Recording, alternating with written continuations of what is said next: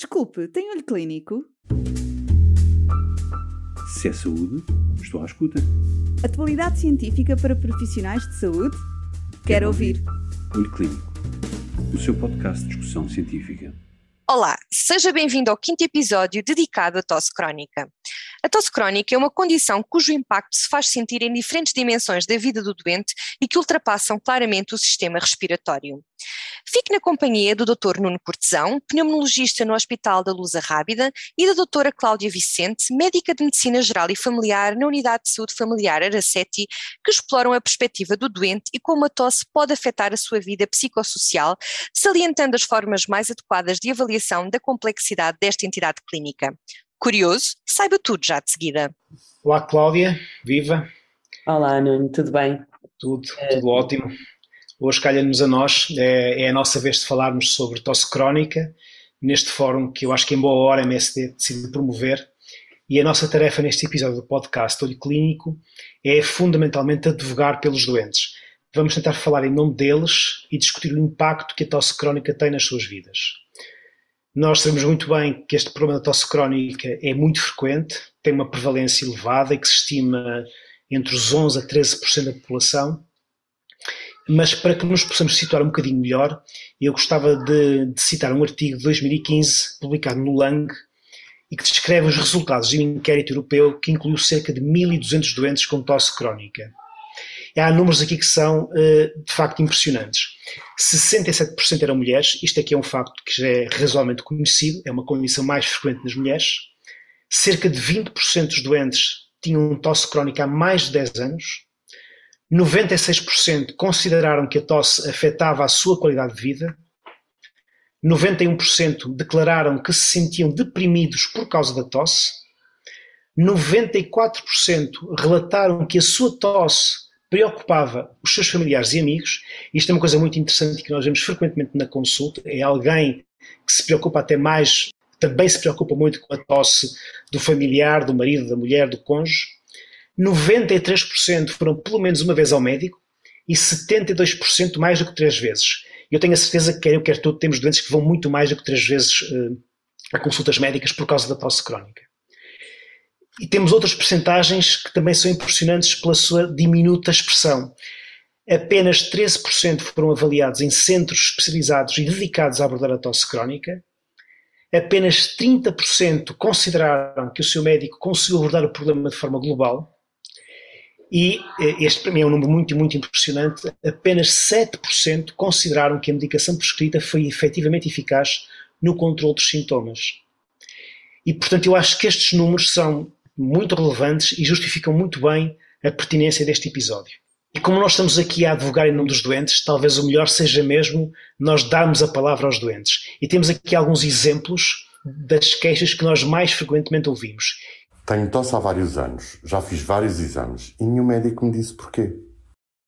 Pois é isso mesmo, Nuno. O, os doentes sabem eh, explicar o que os incomoda, o impacto que tem na sua qualidade de vida e falámos aqui um pouco sobre a tosse crónica e, e este, este chapéu enorme que é a tosse crónica.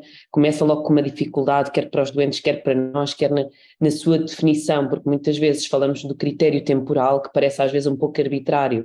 E a bibliografia fala-nos em três meses, há alguns estudos mais recentes que nos falam em oito semanas nos adultos, quatro semanas nas crianças. Nós sabemos que a tosse, apesar de incomodativa, é um, é um reflexo protetor. A sua apresentação clínica é muito parecida com a apresentação de muitas doenças respiratórias crónicas, está associada a doenças muito conhecidas como a DPOC, ou como o câncer do pulmão, ou fibrose quística, ou bronquite crónica. Mas, na verdade, hum, a tosse crónica e a sua patofisiologia um, levaram-nos a um conceito que é um grande chapéu de chuva, como a própria Sociedade Europeia eh, de Doenças Respiratórias diz, que é a hipersensibilidade da tosse. E isto explica uma, uma entidade de, de doentes que, que, têm tosse crónica respondendo uh, com uma hipersensibilidade a alguns estímulos externos, como o ar frio, alguns perfumes, uh, o fumo, por exemplo, e, e é preciso explicar uh, fisiologicamente porque é que isto acontece. E pensa-se que se baseia uh, numa hipersensibilidade uh, aferente vagal.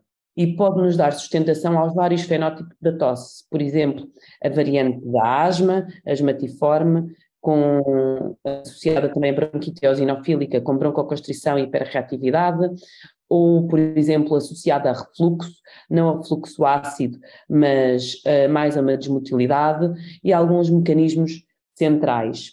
Podemos também falar do deschamento nasal, da via aérea superior, ou então também podemos ter alguma tosse atrogénica provocada por alguns fármacos, como alguns antihipertensores, os inibidores do, do eixo angiotensina, eh, conhecidos como os IECAS, alguns bifosfonados ou bloqueadores de canais de cálcio que também podem agravar o reflexo da tosse ou até mesmo alguns fármacos oculares. Para além disso, existem um processo eh, neuropático subjacente e, e, que nos leva a uma nova perspectiva de abordagem desta tosse crónica. Mas podemos também ter uma tosse crónica refratária, que é uma tosse crónica idiopática não explicada, que é muito mais frequente nos adultos do que nas crianças e que persiste apesar de toda a investigação que nós possamos fazer. Eh, alguns estudos têm mostrado que alguns tratamentos que usam fármacos neuromoduladores, como os opiáceos ou a gabapentina, ehm, podem, podem nos fazer chegar a, a uma neurofisiologia aberrante e diferente daquilo que conhecemos. Portanto, com isto tudo conseguimos perceber que a tosse uh, é uma entidade complexa e, e, como tu mesmo começaste a dizer, com grande impacto aqui nos nossos doentes. E, e eles chegam mesmo a ter sintomas diários e por isso vêm ter connosco. E, e penso que é momento, mais uma vez, de os ouvirmos uh, com as suas queixas para podermos perceber um bocadinho melhor como os podemos ajudar. Tenho vergonha da minha tosse. Evito sair de casa, de estar em público impede-me de dar aulas e de cantar. A tosse causa-me incontinência. É, efetivamente, estas são, entre outras, entre tantas outras, algumas das queixas que mais frequentemente vamos ouvindo. E, e percebe-se que esta questão da tosse crónica ultrapassa claramente a dimensão respiratória. Há um conjunto de outros sintomas, orgânicos e não orgânicos, que impactam realmente a vida dos doentes, seja a nível pessoal, mas também a nível familiar, social e profissional. Isso é uma coisa que eu acho que é muito óbvia para todos nós. Há inclusivamente alguns padrões sintomáticos que são distintos entre homens e mulheres, sendo que nestas a avaliação da qualidade de vida relacionada com a tosse é pior, nomeadamente no, no, que diz respeito a sintomas físicos, e aqui pondera muito a incontinência urinária e também em relação a fatores psicossociais. Portanto, são de facto as duas dimensões da qualidade de vida relacionada com a tosse que pior performance tem no caso das mulheres quando se compara com os homens. Mas há um outro aspecto importante da expressão sintomática da tosse crónica, que é o de tentar perceber se o impacto que tem na vida das pessoas é diferente consoante a doença crónica a que diz respeito. Há uma publicação em 2008 na qual os autores compararam os perfis de tosse crónica com recurso a dois instrumentos de avaliação de qualidade de vida relacionados com a tosse, um é o LCQ e o outro é o CQLQ. São siglas, eu creio que tu mais à frente vais explorar. E, e, e, e, o outro é um instrumento de avaliação genérica de qualidade de vida, que é o Eurocol. E aplicaram estes instrumentos de avaliação eh, eh, de qualidade de vida da tosse à DPOC, às bronquiectasias, à asma e compararam com doentes com tosse crónica dita idiopática. E aquilo que concluíram é que globalmente não há diferenças. Portanto, quando a tosse crónica está presente, a sua gravidade, a forma como, como o doente a percepciona e o impacto que tem na vida do doente é independente de haver ou não haver patologia respiratória crónica. E, e, portanto, sob um certo ponto de vista, nós quase que podemos encarar a tosse como um, este é um termo mais moderno, como um treatable trait. Provavelmente, para independentemente da doença respiratória que exista, ou até que ela não exista, se calhar a tosse tem que ser um foco muito específico da nossa atenção, porque ela de facto ganha vida própria, digamos assim, é independente da doença que lhe subjaz. E portanto a nossa tarefa como médicos, para além de detalhar o melhor possível eh, a gravidade da tosse, os seus fatores precipitantes, os fatores de agravamento, fatores de alívio, e eu não sei se tens essa percepção, mas é muito frequente os doentes com tosse crónica, sobretudo as formas de hipersensibilidade, de melhorarem com mastigação seja porque mastigam uma bicicleta, seja porque, porque uh, comem um rebuçado, seja porque bebem água. Portanto, estes fatores de alívio também é muito interessante perceber que alguns deles existem. E, portanto, a nossa tarefa é essa, é caracterizar o melhor possível os, a, a tosse, os sintomas que gravitam à volta da tosse, e frequentemente são extra-respiratórios, mas, obviamente que um, esta complexidade sintomática um, aconselha a utilização de instrumentos que possam aglutinar toda essa informação numa métrica que seja possível, uh, que seja passível de ser monitorizada ao longo do tempo. E eu creio que é neste capítulo que entram os diversos instrumentos de medição da tosse. E eu acho que este é um tema sobre o qual tu nos podes falar, Cláudia. É verdade. Hum, é muito diferente quantificar e padronizar este impacto dos sintomas num determinado período de tempo para os doentes. Hum, e, na verdade, isto pode ser eh, a medida mais fidedigna, eh, seria hum, uma observação direta, mas durante que período? Há alguns estudos que têm uma observação direta durante 24 horas, mas são difíceis de avaliar, são difíceis de utilizar. E, e então este determinado período pode ser incorreto. Portanto, é importante usarmos questionários, alguns deles questionários de qualidade de vida, ou alguns deles uh, mesmo direcionados para a avaliação uh, da tosse. O, estes, estes, questionários, uh, genericamente designados por PROMS, os Patient Reported Outcome Measures, um, ehm, muitas vezes uh, são, são limitados, uh, também porque são auto-aplicados pelo, pelo doente e, e só indiretamente se avalia a severidade da tosse.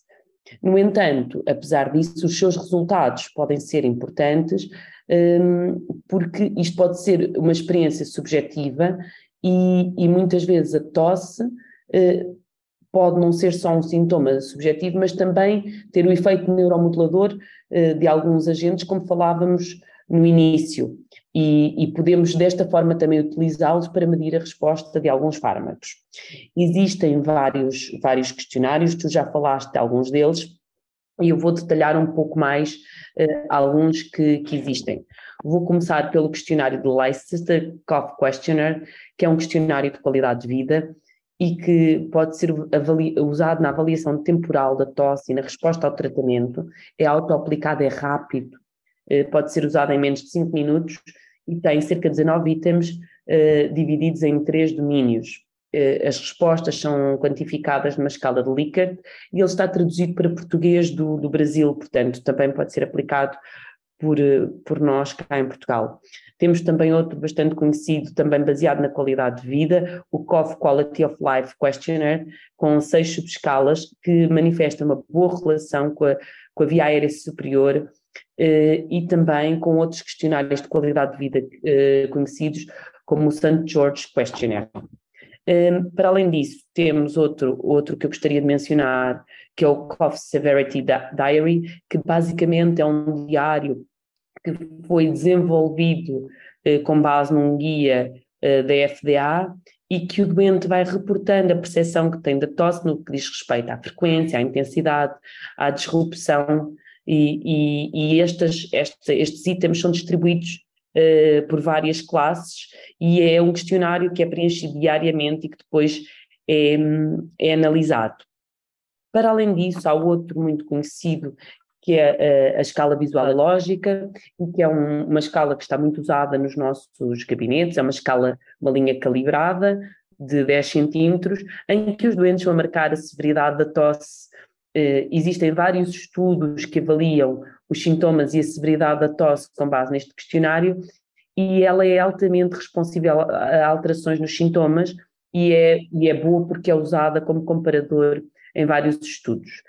Tem um problema que é altamente influenciada pela subjetividade do doente.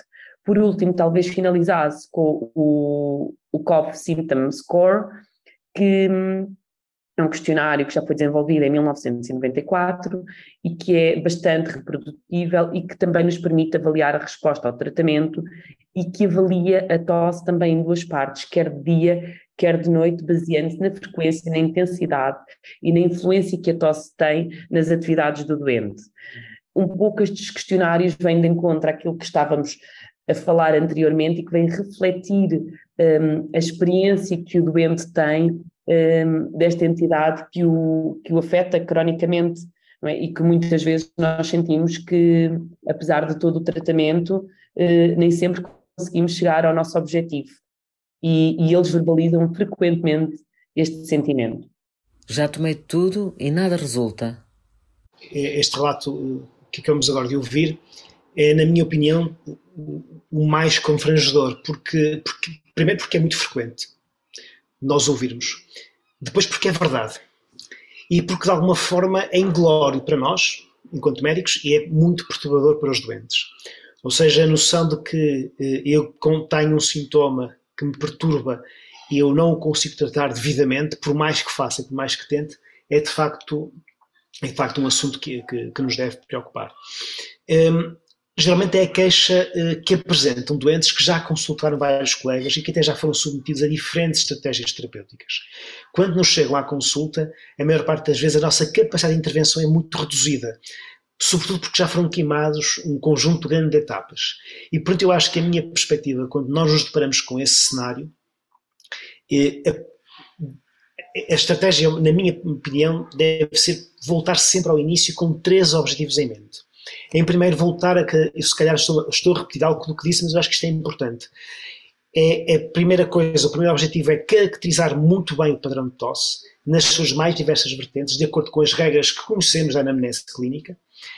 Devemos rever ou até solicitar meios de diagnóstico destinados a testar hipóteses que nos pareçam mais prováveis.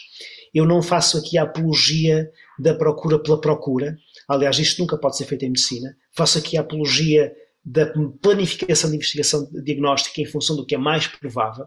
E como digo, a maior parte das vezes estes doentes têm, têm os exames necessários, quase todos eles têm os exames necessários feitos e, e raramente precisam ser repetidos.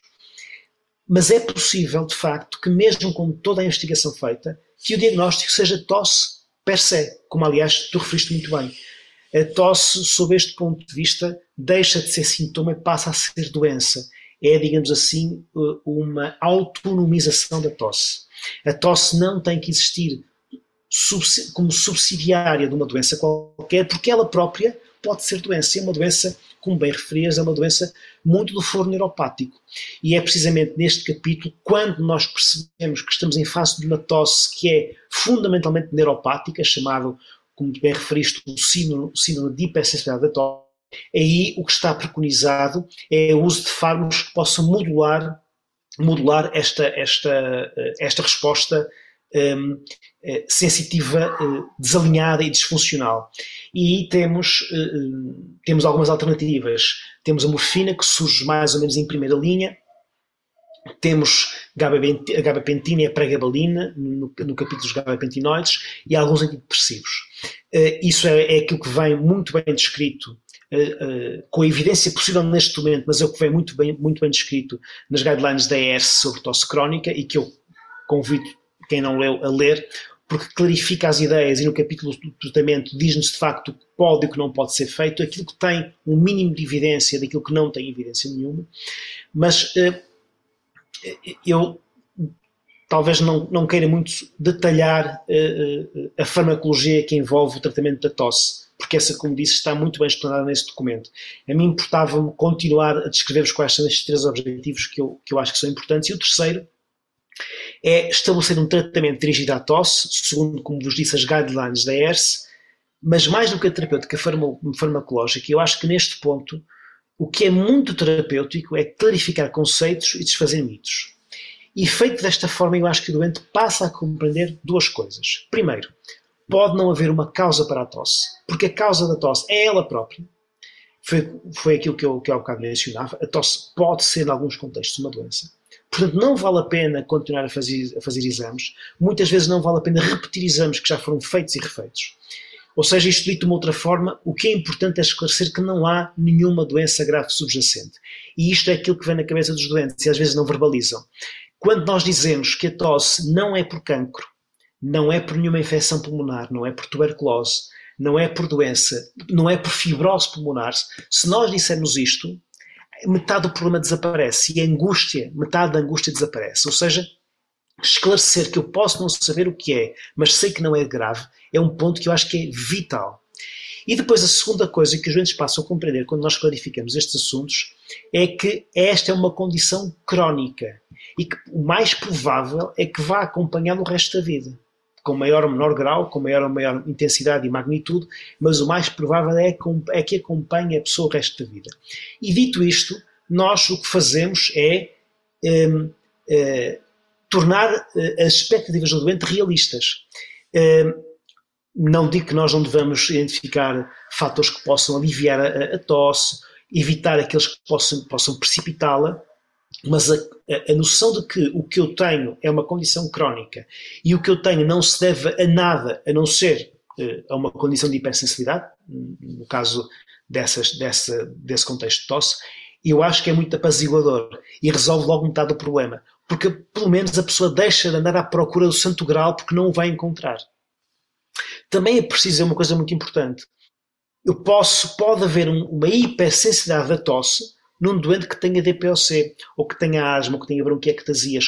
O que eu quero dizer é que nós depois temos aqui zonas de sombra e de sobreposição e que é possível que, mesmo em doença respiratória crónica, a tosse possa surgir como um mecanismo, como tu referiste, de desregulação neuropática. Não tem que ser uma tosse secundária àquela patologia. Às vezes pode existir a patologia e persistir a tosse também. É, tal e qual. controlada. Às vezes a doença pode qual. estar controlada e continuar essa tosse, porque são duas entidades, era um pouco o que falavas anteriormente. É isso mesmo, podem viver em paralelo, numa perfeita simbiose, e nós temos de ter essa noção, porque se nós perdemos esta noção, aquilo que acontece mais das vezes é enverdarmos numa catadupa de exames que não leva a lado nenhum. E isto é uma, acho que é uma, uma ideia fundamental que eu, que eu gostava de passar. Desculpe, tem olho clínico? Se é saúde, estou à escuta. Atualidade científica para profissionais de saúde? Quero, Quero ouvir. ouvir. Olho Clínico, o seu podcast de discussão científica.